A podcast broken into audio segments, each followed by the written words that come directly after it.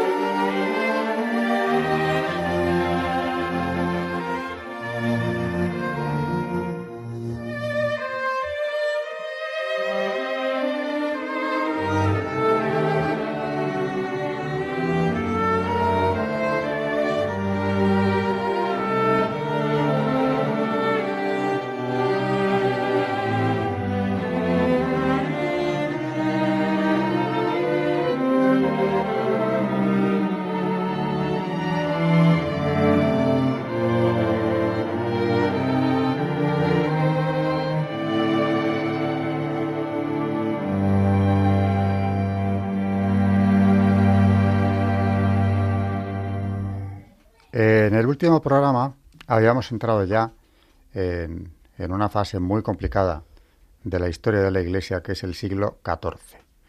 Recordemos que en este siglo eh, empezamos teniendo primero el pontificado de Aviñón, lo que también algunos autores llamaron la cautividad, la segunda cautividad de Babilonia de la Iglesia, porque entendían que eh, el hecho de que los papas estuvieran allí, en Aviñón, respondía al deseo del rey de Francia y a sus presiones para controlar a la Santa Sede. Y cuando acaba por fin este periodo, que es lo que hemos visto en, en programas anteriores, y el Papa finalmente regresa a Roma, pues eh, al poco tiempo muere. Hay que elegir un nuevo Papa. Y esta elección, repasando un poco lo que hemos visto aquí, eh, fue muy conflictiva porque en Roma lo que querían por encima de todo es que saliera elegido un papa romano. Y como decía el pueblo, romano o al menos italiano, porque durante los años de Aviñón habían sido todos franceses. Y claro, esto eh, era un tema muy delicado porque los estados pontificios, que estaban sobre todo en Italia, pues estaban siendo gobernadas las diócesis por cargos eh, elegidos en Aviñón por papas franceses que solían enviar también a eh, miembros de la jerarquía francesa. El caso es que aquella elección, ese primer cónclave celebrado en Roma después de la cautividad de Aviñón, es, eh, bueno, tuvo lugar en un ambiente de gran violencia que pudo provocar perfectamente el miedo de los cardenales para que saliera elegido el arzobispo de Bari, ya que lo que estaban pidiendo era eh, un papa por lo menos italiano. Y salió. Pero entendiendo que la violencia no acababa y que además la cuestión política prevalecía, un grupo de cardenales franceses abandonaron Roma al poco tiempo y decidieron elegir otro papa, eh, alegando que la elección del arzobispo de Bari había sido eh, ilegítima porque se debía al miedo. Luego ese conclave eh, no había podido celebrarse con libertad y por tanto no era inspirado por el Espíritu Santo, sino por el miedo de los cardenales eh, a esa revuelta popular romana. Eligieron a Roberto de Ginebra, francés, y a partir de ahí eh, empieza el cisma que llamamos de Occidente. Para diferenciarlo del de Oriente, que ya había ocurrido antes, y que es de donde procede, como hemos visto aquí en el programa, la Iglesia Ortodoxa. Eh, en primer lugar, la Iglesia Ortodoxa con sede en Constantinopla, que acaba teniendo su sede en Moscú cuando Constantinopla se pierde. Lo que llamamos Iglesia Ortodoxa, que tiene distintas ramas. El de Occidente es distinto porque todos son católicos, la doctrina no cambia. Pero sin embargo tenemos eh, el problema de que si ya era malo y conflictivo que hubiera un papa o que la sede del papado se hubiera trasladado a Francia, el tener dos papas es mucho peor. Lo que vamos a ver hoy, y Carmen nos va a explicar, es que para acabar con esa situación anómala y que traía graves perjuicios a la Iglesia y también a la fe de los fieles, eh, se buscaron distintas fórmulas. Resumiéndolo, lo que ella nos va a contar, ocurrió que cardenales romanos se reunieron con otros de Aviñón y decidieron convocar un concilio que fue el de Pisa. 1409. Hemos pasado ya al siglo XV. Y en ese concilio de Pisa eligieron un nuevo papa, pero claro, no eh, se cumplió el deseo de la cristiandad de reunificarlo todo bajo la autoridad de este papa, porque ni el de Aviñón ni tampoco el de Roma quisieron renunciar. Eh, Carmen nos hablará del Papa Luna, Papa español, eh, que dirigía la obediencia de Aviñón, que se negó a aceptar esa, esa deposición y a partir de aquí, después del concilio de Pisa, tenemos la situación agravada, porque en vez de dos pasamos a tener tres papas. Eh, el de Aviñón, el de Roma y el que llamamos el Papa de Pisa, eh, Alejandro V. Bueno, no hemos hecho más que empeorar. Eh, pero claro, esta situación era insostenible, cualquiera podía verlo. Y entonces hoy también, si, es que tiene tiempo, Carmen va a desarrollar, después del concilio de Pisa, otro que ya tiene otra envergadura, es un concilio ecuménico, es decir, se llama a todos los obispos a que acudan eh, al concilio, que es el concilio de Constanza. Entendiendo que ahí sí que ya se tiene que dar una solución. ¿Problema del concilio de Constanza? Pues que se consolida en este concilio, por la situación tan delicada que había, las teorías conciliaristas, que pretendían, esto ya venía de atrás, y hemos visto aquí algún autor, como eh, por ejemplo Guillermo de Ockham, Marsilio de Padua, si no recuerdo mal también lo hemos visto, que eran partidarios de que el concilio tenía que estar por encima del Papa. Y eso no está en la fundación de la Iglesia. La jefatura de la Iglesia es del sumo pontífice, el obispo de Roma. Y desde San Pedro ha sido así.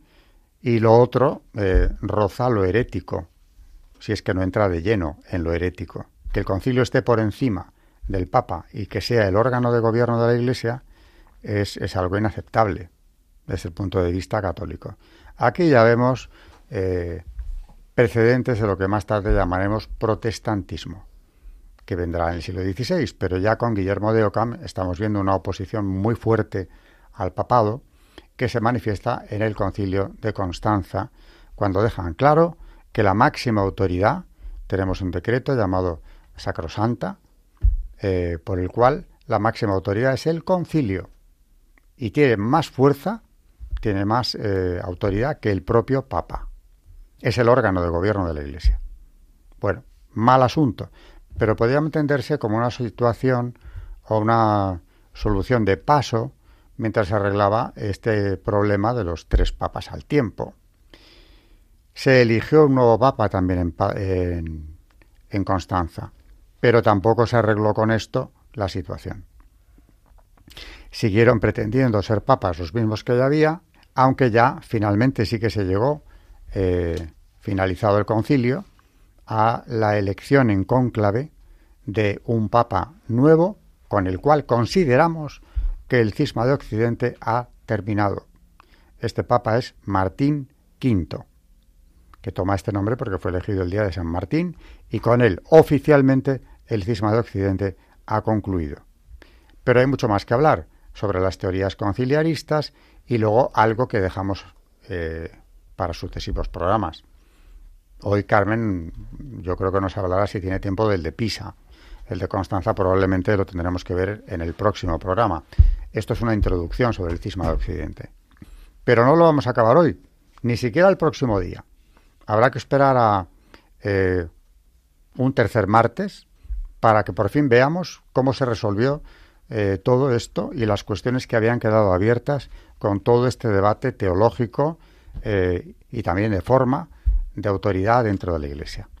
Así que, hecha la introducción, que ha sido muy genérica y abarca varios programas del nuestro, de Historia de la Iglesia, Carmen empieza, pues como hemos comentado, eh, con esa situación en la que unos cardenales bien intencionados, tanto de Aviñón como del otro sitio, de, de Roma, deciden reunirse.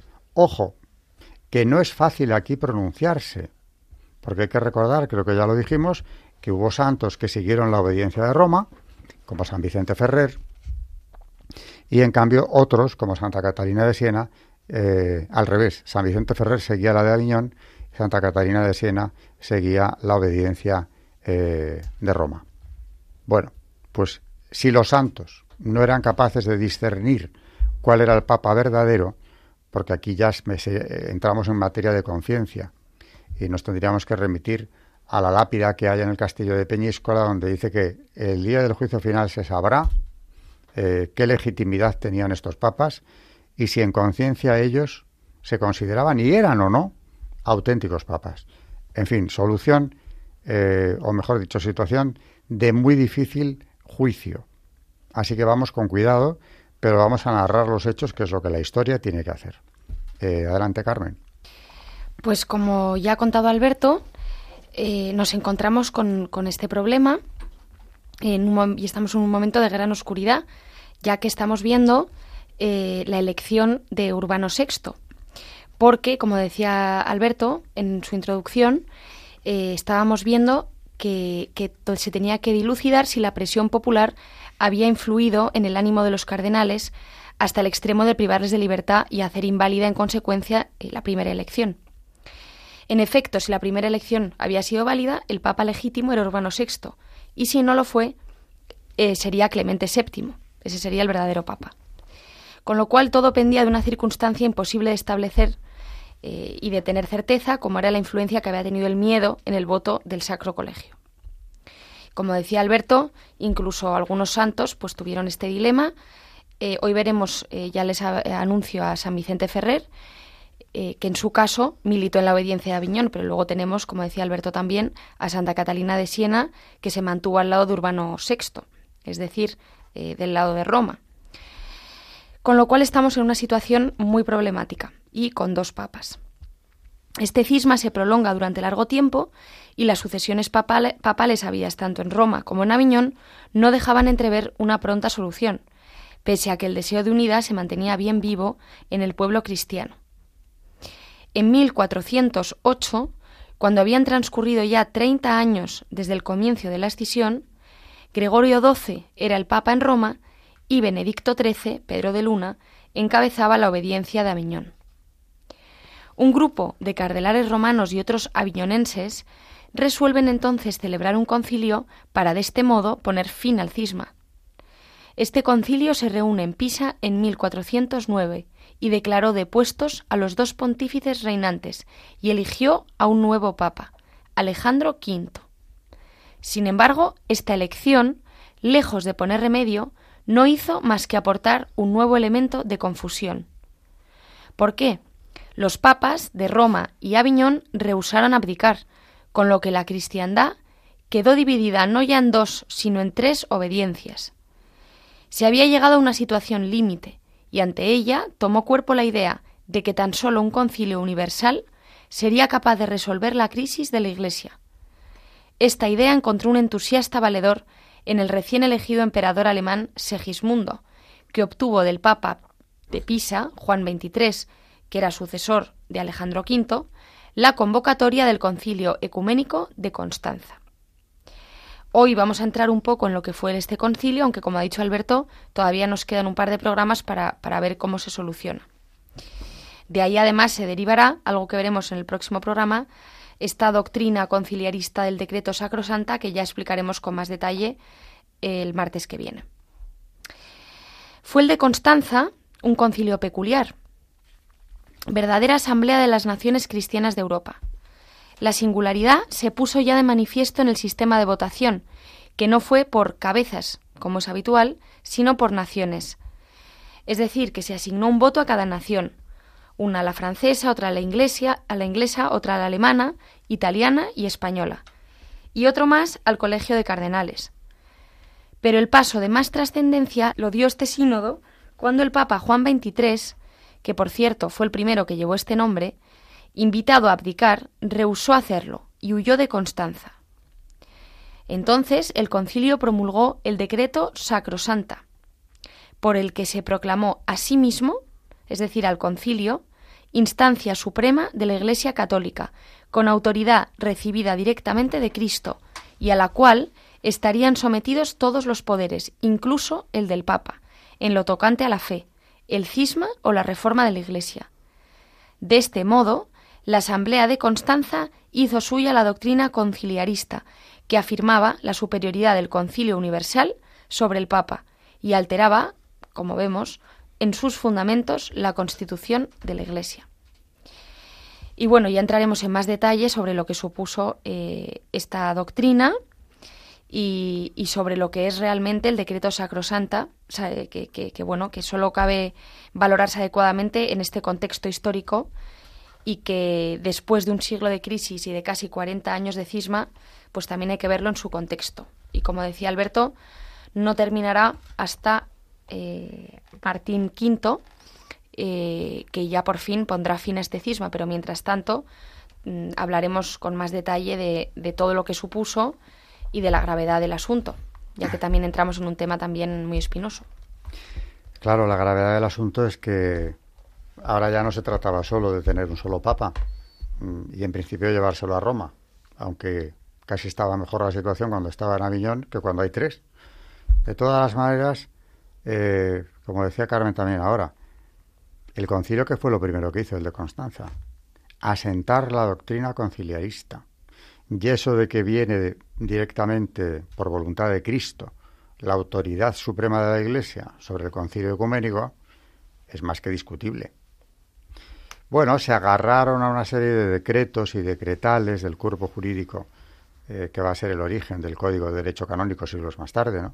donde sí que encontraron una serie de disposiciones que avalaban eh, lo de que el concilio estuviera por encima o por lo menos tuviera un peso mayor que, que el que se le había concedido hasta entonces. Pero de eso, a poder formular el principio teológico de que el concilio estaba por encima del Papa, distaba un largo trecho. Como digo, aquí lo que estamos viendo ya es el camino hacia el protestantismo. Todo lo que sea atacar la autoridad pontificia, y eso ya había empezado antes del cisma de Occidente, son precedentes de, Lutero.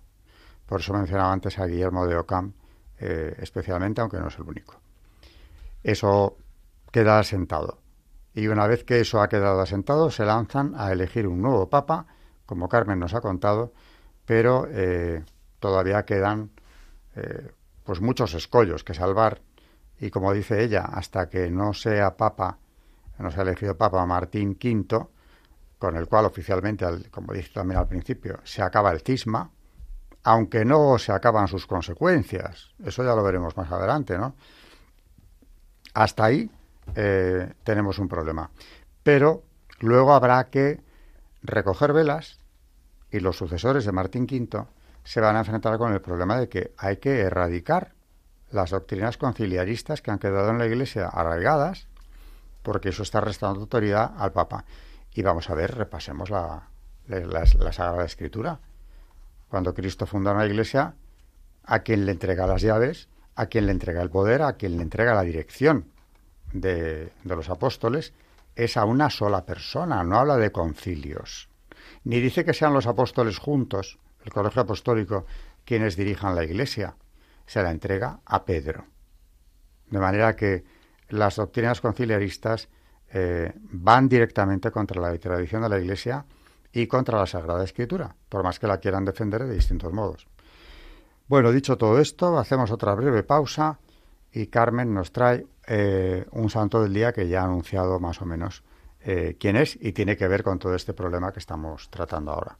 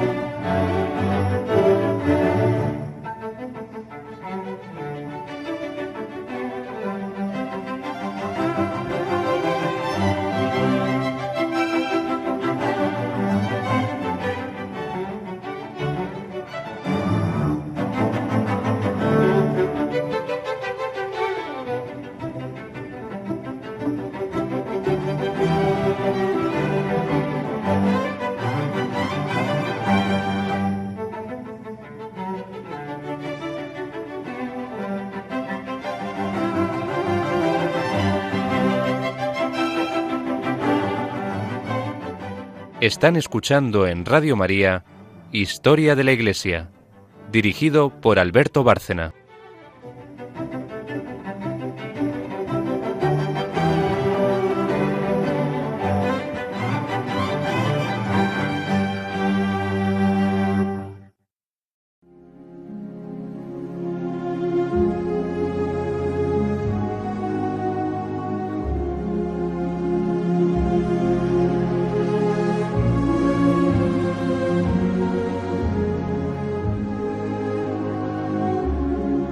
Santos en la historia de la Iglesia.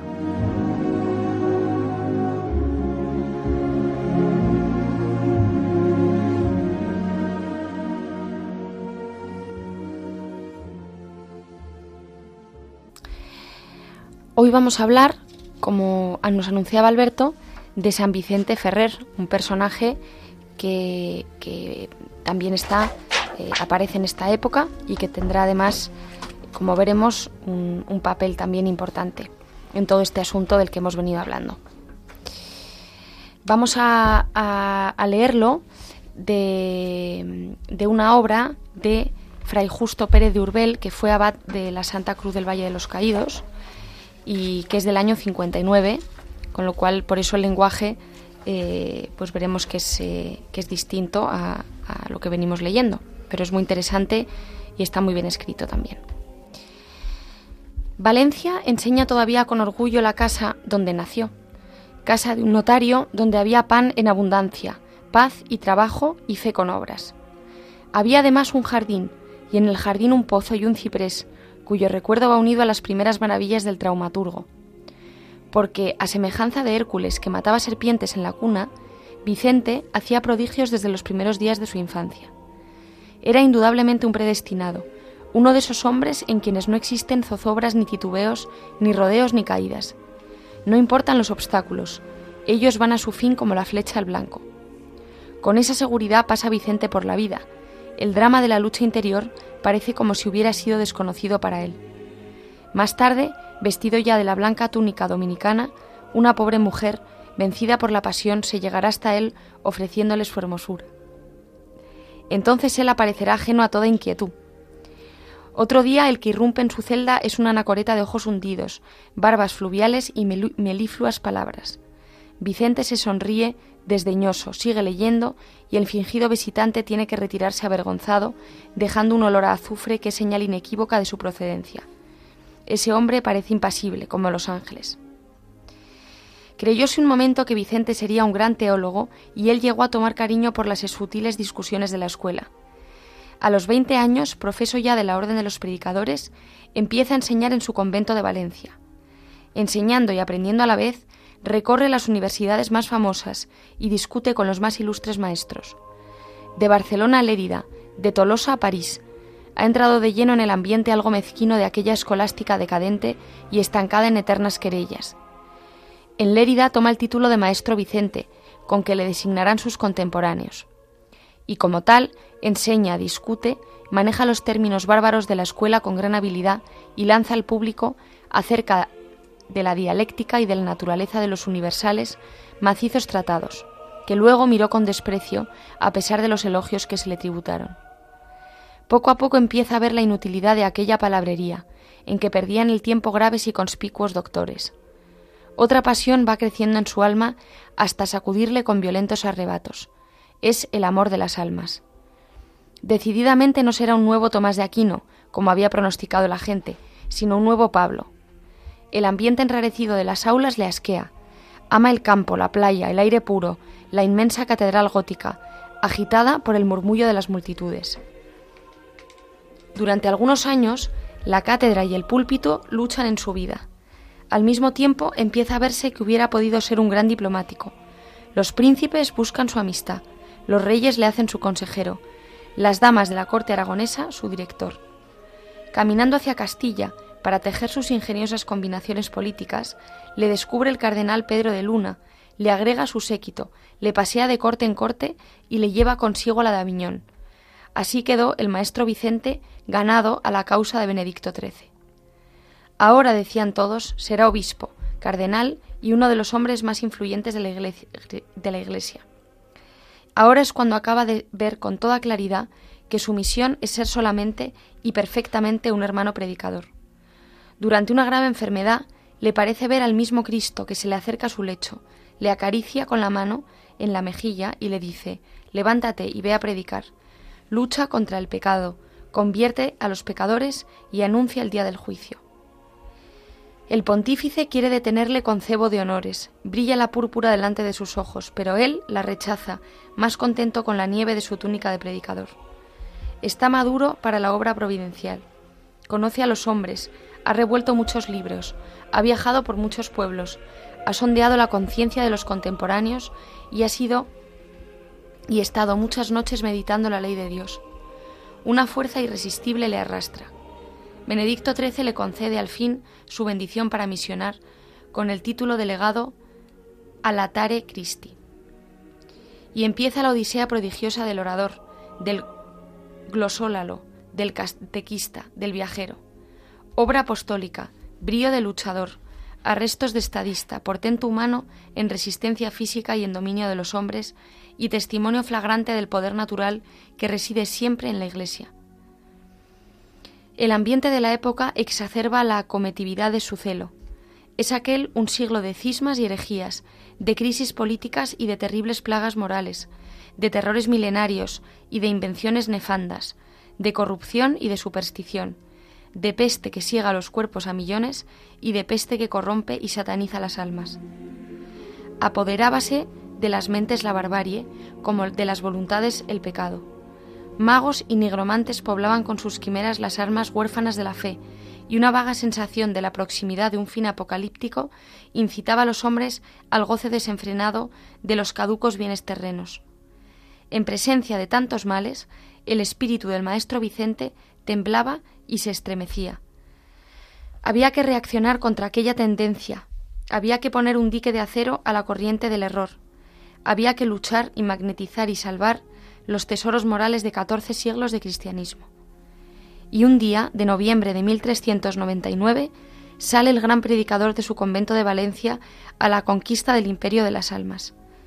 La autorización pontificia es su adarga de caballero, la espada su palabra, su armadura la fe, su arsenal cuatro libros y su enseña cruz, una cruz de palo. España recoge las primicias de aquel apostolado. De Aragón y Cataluña pasa a la Provenza y al Delfinado. Penetra en Italia, evangeliza en el Piamonte y la Lombardía, atraviesa los Alpes, aparece en Saboya en Suiza, llega hasta Holanda, se interna de nuevo en las provincias francesas y de ellas le saca un ruego del rey moro de Granada, que no quiere morirse sin oír la elocuencia prodigiosa del alfaquí cristiano. Su llegada es siempre un acontecimiento. Las turbas salen en su busca, los comercios cierran, los catedráticos suspenden sus lecciones, y Vicente predica en los templos, en las plazas y en los caminos. Predicaba mañana y tarde y a veces durante varias horas. En una carta que escribía desde Génova al vicario general de su orden, le hablaba así de esta vida ambulante. Al fin, después de un año de ausencia, encuentro un momento para escribiros. Son increíbles las ocupaciones que llenan mi vida. Diariamente predico al pueblo que viene a buscarme de todas partes. A veces tengo que predicar dos y tres veces después de celebrar y cantar la misa. Los sermones tengo que prepararlos en los caminos. Las gentes acudían de las aldeas más apartadas a escuchar aquella palabra que era todo calor, sinceridad y espontaneidad. Al fin encontraban un hombre que sabía entregar su corazón. La predicación evangélica había caído en desuso, o no se predicaba, o se subía al púlpito para discutir tesis de escuela, para propagar devociones interesadas, o para captar la atención del público con citas de los clásicos. Iba en aumento aquella teatralidad que ya había flagelado Dante cuando decía Ahora se sube a la cátedra para deslumbrar con juegos de palabras, para decir chistes ingeniosos y para hacer bufonadas. La gente se ríe y el capuchón se hincha. Esto es lo que importa, lo demás no interesa. Un predicador muy grave, predicando sobre el Evangelio del grano de mostaza, sacaba primero una semilla casi invisible, luego un rábano enorme y con eso creía haber convertido a su auditorio. Otro más cómico, para persuadir a los hombres que se armasen contra los musulmanes, se quitaba el manto en medio del sermón y aparecía vestido con traje de general. Otro más cínico, tratando de persuadir de la limosna, gritaba como un energúmeno. ¿Sabéis el mejor medio para ganar el cielo? Las campanas de mi convento os lo dicen, dando, dando, dando. Desde el primer momento Vicente Ferrer rompió con todos estos abusos, consagrándose exclusivamente a combatir el vicio y la ignorancia, en un sermón, decía, no nos dijo Cristo predicad a Horacio o a Virgilio, sino predicad el Evangelio. Y añadía, un chorro de agua no puede subir más alto que la fuente que le alimenta, y lo mismo sucede con la doctrina de los poetas. Viene de la tierra y en consecuencia no nos puede levantar por encima de la tierra. El Evangelio, en cambio, nos lleva hasta el cielo, de donde procede. Para Vicente, predicar es sembrar y por tanto es derramar la vida, porque la vida se conserva por la semilla. Es sembrar en las conciencias de los hombres el grano del Nuevo Testamento. Y pintándose a sí mismo comentaba, sale el predicador, lo mismo que el sembrador evangélico, sale de su celda, donde ha perseverado largo tiempo meditando, reflexionando, seleccionando en los graneros del Señor una buena simiente, autoridades, figuras, parábolas, comparaciones. Fruto de este trabajo paciente y escondido eran aquellos sermones que llenaban de entusiasmo a las multitudes. Todavía nos quedan varios centenares, unos en latín y otros en valenciano. A veces nos hacen pensar en los de San Juan Crisóstomo. Involuntariamente se piensa en aquellas palabras que Vicente estampó en su euro tratado de la vida espiritual. Cuando estás leyendo en algún libro, aparta de él los ojos muchas veces y cerrándolos mira las llagas de Jesucristo y luego vuelve a proseguir la lección. Pasado el movimiento del espíritu que ordinariamente dura poco, puedes encomendar a la memoria lo que antes viste y el Señor te dará más claro conocimiento de ello.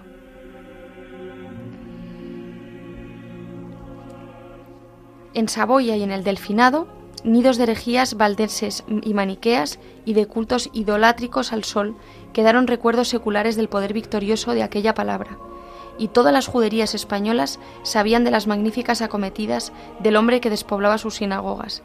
Fue él quien, lejos de provocar una matanza de judíos en Toledo, convirtió allí a más de cuatro mil circuncisos, quien con su ejemplo y con el fuego de su fe, convirtió a un rabino famoso en el teólogo cristiano Jerónimo de Santa Fe, quien en el Congreso de Tortosa determinó la abjuración de catorce rabinos más, con la multitud innumerable de sus secuaces.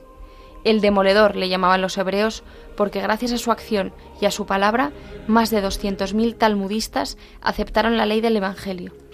Insigne labor social a la par que religiosa. Apaciguáronse los bandos, se refrenó la usura, se abarató la vida y se vertió el dinero sobre el campo. Y todo por la atracción irresistible de aquel hombre que convencía, arrastraba y metamorfoseaba las almas.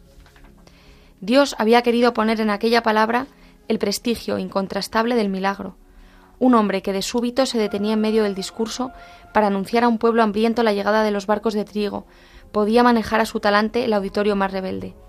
Un hombre que después de predicar todas las audacias y todas las exigencias, y así era Vicente Ferrer. Todas las tardes sonaba junto a él la campana de los milagros. Al oírla llegaban los tullidos, los cojos, los ciegos, los sordos, los moribundos. Él levantaba los ojos al cielo, extendía las manos, rezaba una oración y la multitud se diseminaba entonando cánticos de agradecimiento. Un testigo ocular escribía desde Lyon el 6 de septiembre de 1404. Fray Vicente Ferrer, maestro de teología, que va predicando por el mundo la palabra de Dios, acaba de pasar por aquí. Después del sermón, este religioso lleno de fervor y santidad visita a los enfermos, ruega a Dios por ellos, pone sobre ellos las manos y los cura a todos. Otro contemporáneo, Juan Nieder, decía de él diez años después de su muerte. Este hombre tuvo un poder casi divino para subyugar los corazones de los hombres.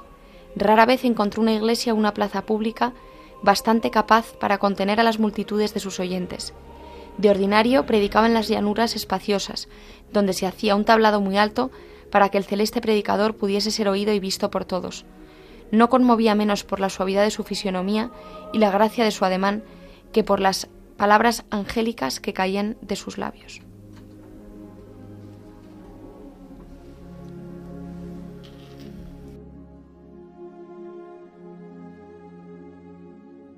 Un gran santo y referente del que los españoles tenemos que estar orgullosos y, bueno, darle más a conocer. Eh, en la Universidad CEU San Pablo es patrono de la Facultad de Económicas, entre otras cosas. Y un dato interesante, pero que tiene que ver más con lo político. Formó parte de los compromisarios que se reunieron en Caspe para elegir rey eh, de Aragón y él fue decisivo para que el elegido fuera Fernando el de Antequera, un Trastámara. Con Fernando el de Antequera llegan los Trastámara al trono de Aragón y de ahí viene Fernando el Católico. O sea que el peso de, San Vicente Ferrer en esta asamblea de Caspe y el de un hermano suyo, que también era compromisario, fue decisivo para que la Casa de Trastamara tuviera presencia en las dos eh, monarquías más fuertes de la península, Aragón y Castilla. Eso también es una aportación suya. Claro que comparado con todo lo espiritual que Carmen nos ha traído, pues eh, no deja de ser eso, anécdota histórica. Eh, gracias Carmen por este, por este relato del santo. Y ya eh, en la última sección, pues viene María con Magisterio y creo que seguimos con la transustanciación en Santo Tomás de Aquino.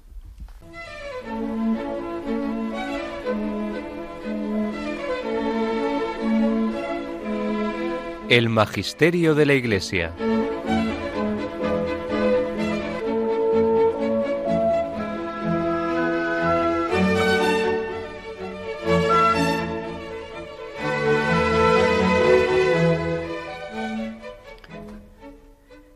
Hemos estado viendo en los últimos programas la introducción a la cuestión de la transubstanciación dentro de la Suma Teológica de Santo Tomás de Aquino. Ya como final, que nada más que nos hemos quedado en la introducción, esta parte final de la introducción que es la explicación del hecho. Hasta ahora hemos probado el hecho de la transubstanciación o de la conversión total. Este hecho es un dogma y no hay entre católicos quien lo ponga en duda. La explicación que los teólogos le dan no es una sola, hay varias, pero todas salvan lo esencial, que es lo que queda expuesto. Vamos a exponer aquí la de Santo Tomás. La transubstanciación es una acción divina por la que el pan deja de ser pan y pasa a ser el cuerpo del Señor. Es privativa de Dios. No hay criatura que pueda hacerla por virtud propia, pero puede hacerla como instrumento divino. La virtud transubstanciadora es comunicable y de hecho se comunica a la fórmula sacramental que utiliza el sacerdote. Es inferior a la creación.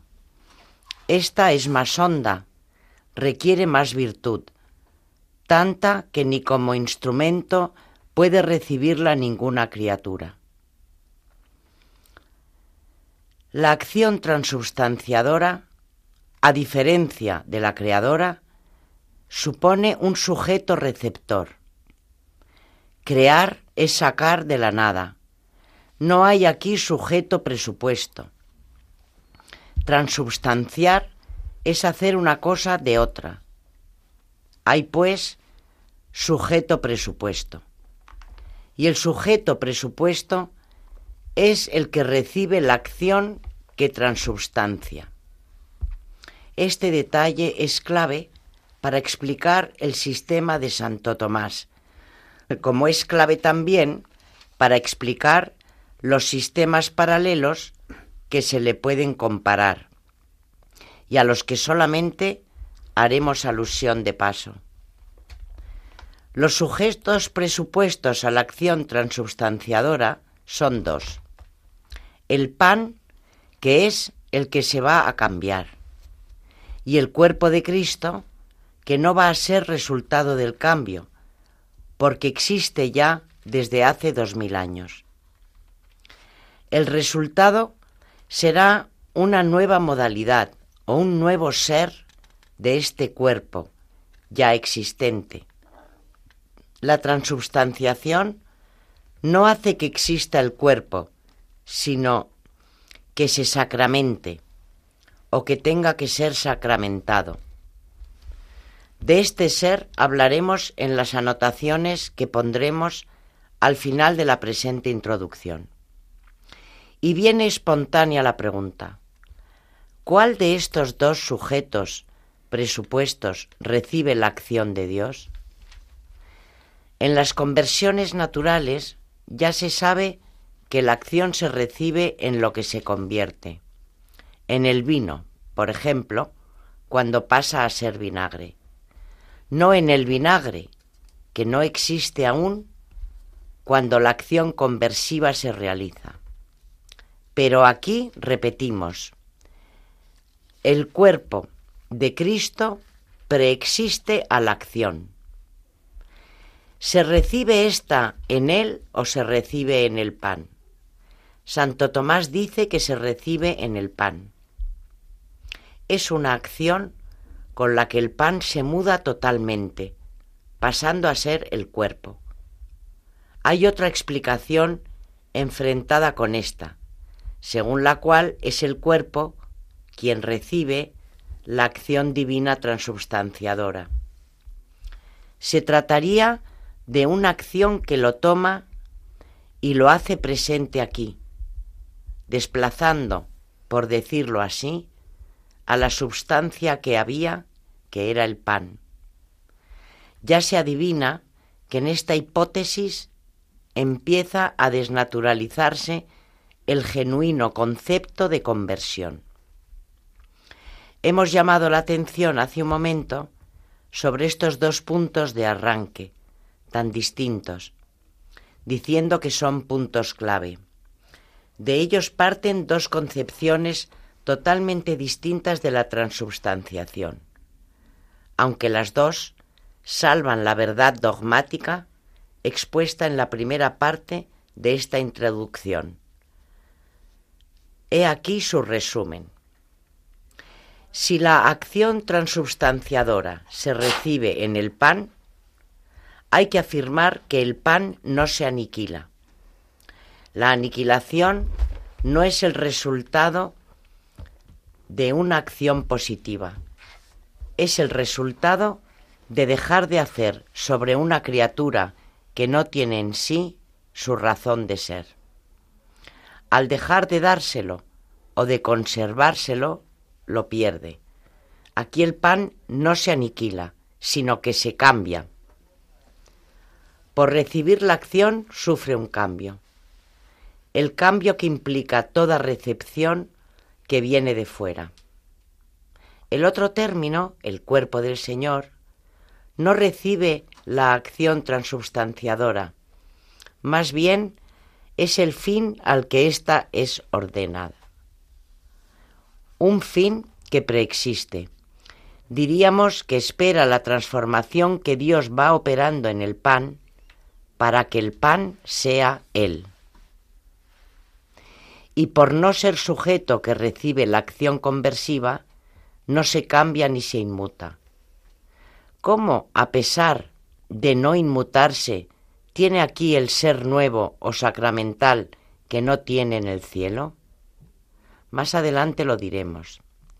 Y por último, porque el pan que no se aniquila, sino que se cambia, y el cuerpo en el que termina o se resuelve el cambio, son cosas positivas, puede haber, y de hecho hay, algo positivo y común a los dos que los relaciona y une y que constituye el nexo interno y ontológico que sostiene el cambio. Pero si la acción transubstanciadora no se recibe en el pan, sino en el cuerpo, las cosas cambian. Dicha acción se explica de muchas maneras. Para unos será una acción que lo trae aquí, para otros una acción que lo produce. Siempre que sea una acción recibida en el cuerpo, lo inmutará. Recibir, recibir un influjo es inmutarse. Cristo, por lo tanto, no sólo tendrá un cambio, sino que lo sufrirá. La opinión anterior, la de la inmutabilidad del cuerpo de Cristo, llegará a afirmar, como veremos, que este cuerpo en la Eucaristía tiene un cambio, pero que no se inmuta por él. Esta, por el contrario, afirma que el cuerpo sufre el cambio. Y al ser el cuerpo el término de la acción, el pan se encuentra sin recibir ningún influjo positivo de la intervención divina. Dios hace aparecer o trae el cuerpo de Cristo como no puede estar con el pan, el pan desaparece. Y al no ser la sustitución parcial sino total, la desaparición del pan es una aniquilación. El pan, pues, se aniquila. Todavía falta otro detalle, el del nexo entre lo que desaparece y lo que aparece. No es un nexo ontológico, sino simplemente estimativo. Al aniquilarse el pan, no hay nada real que una la aparición con la desaparición o lo aparecido con lo desaparecido. Hay, sí, un nexo estimativo, por cuanto una cosa desapareció, desapareció por la aparición de la otra. Este es el resumen de las dos explicaciones clásicas de la transubstanciación. Las dos se subdividen en otras muchas, pero es ya por cuestiones de detalle. Lo substancial es lo dicho. Para Santo Tomás, la transubstanciación es una acción recibida sobre el pan, por la que éste se convierte en el cuerpo del Señor, que permanece intacto, relacionándose con él a través de un elemento de orden ontológico. Para la otra opinión, es una acción recibida en el cuerpo, que por lo tanto se inmuta. El pan no recibe nada de Dios y al ser desplazado por el cuerpo en su totalidad substancial, se aniquila. Entre la nada resultante de esta aniquilación y el cuerpo traído al sacramento, no puede haber nexo común de orden ontológico. Dentro de las pruebas de la explicación de Santo Tomás tenemos el pensamiento de Santo Tomás está suficientemente expuesto en esta cuestión que comentamos. En ella estudia los detalles que hemos ido especificando.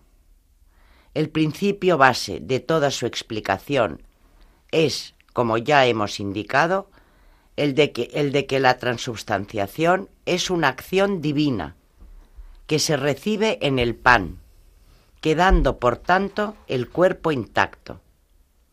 He aquí dos formulaciones del mismo principio, una del propio Santo Tomás y otra del Catecismo del Concilio de Trento. El santo dice, aquello en lo que se convierte preexistía ya, por lo que el cuerpo de Cristo, que es lo que preexiste, no se transmuta de ninguna manera, solo se transmuta el pan que se convierte. Y el Catecismo del Concilio que dice, procuren los párrocos explicar el modo de esta conversión admirable, ya que, por la virtud divina, toda la substancia del pan y toda la substancia del vino se convierten en toda la substancia del cuerpo y en toda la substancia de la sangre, sin ninguna mutación de nuestro Señor. El santo afirma muchas veces que el cuerpo es el término de la conversión. Esto no es lo mismo que decir que es el sujeto que recibe la acción conversiva. El término de la conversión no es inmutado, más bien se inmuta lo que se convierte en él. En cambio, el término de la acción conversiva sí se inmuta. El término de esta acción para Santo Tomás es el pan, que es el que cambia. El cuerpo que permanece intacto no recibe la acción aunque sea término de la conversión. Vamos a proponer dos argumentos para probar la sentencia del angélico.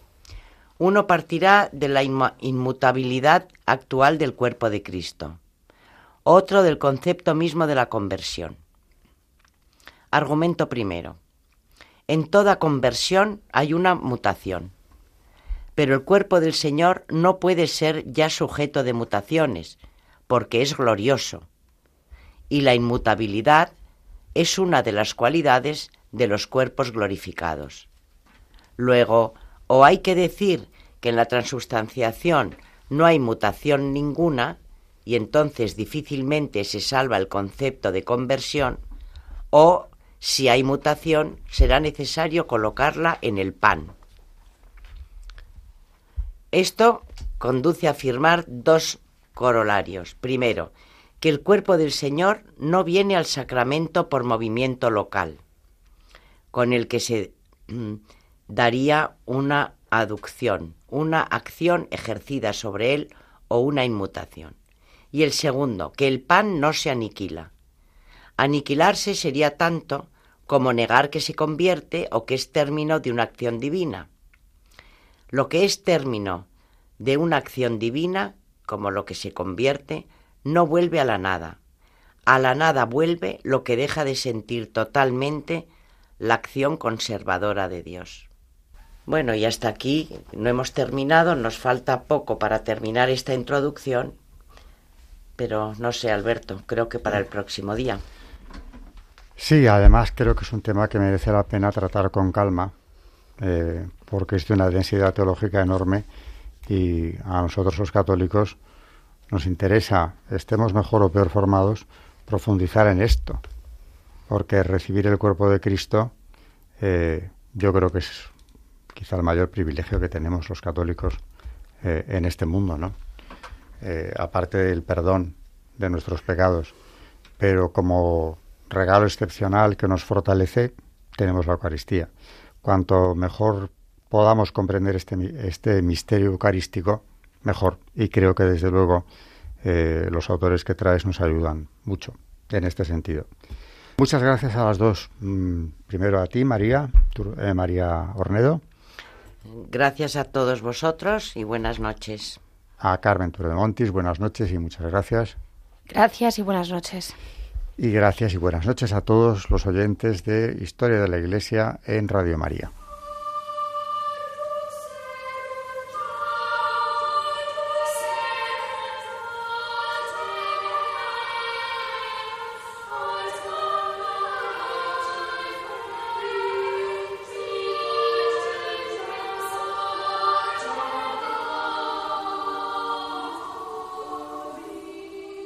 Han escuchado Historia de la Iglesia, un espacio dirigido por Alberto Bárcena.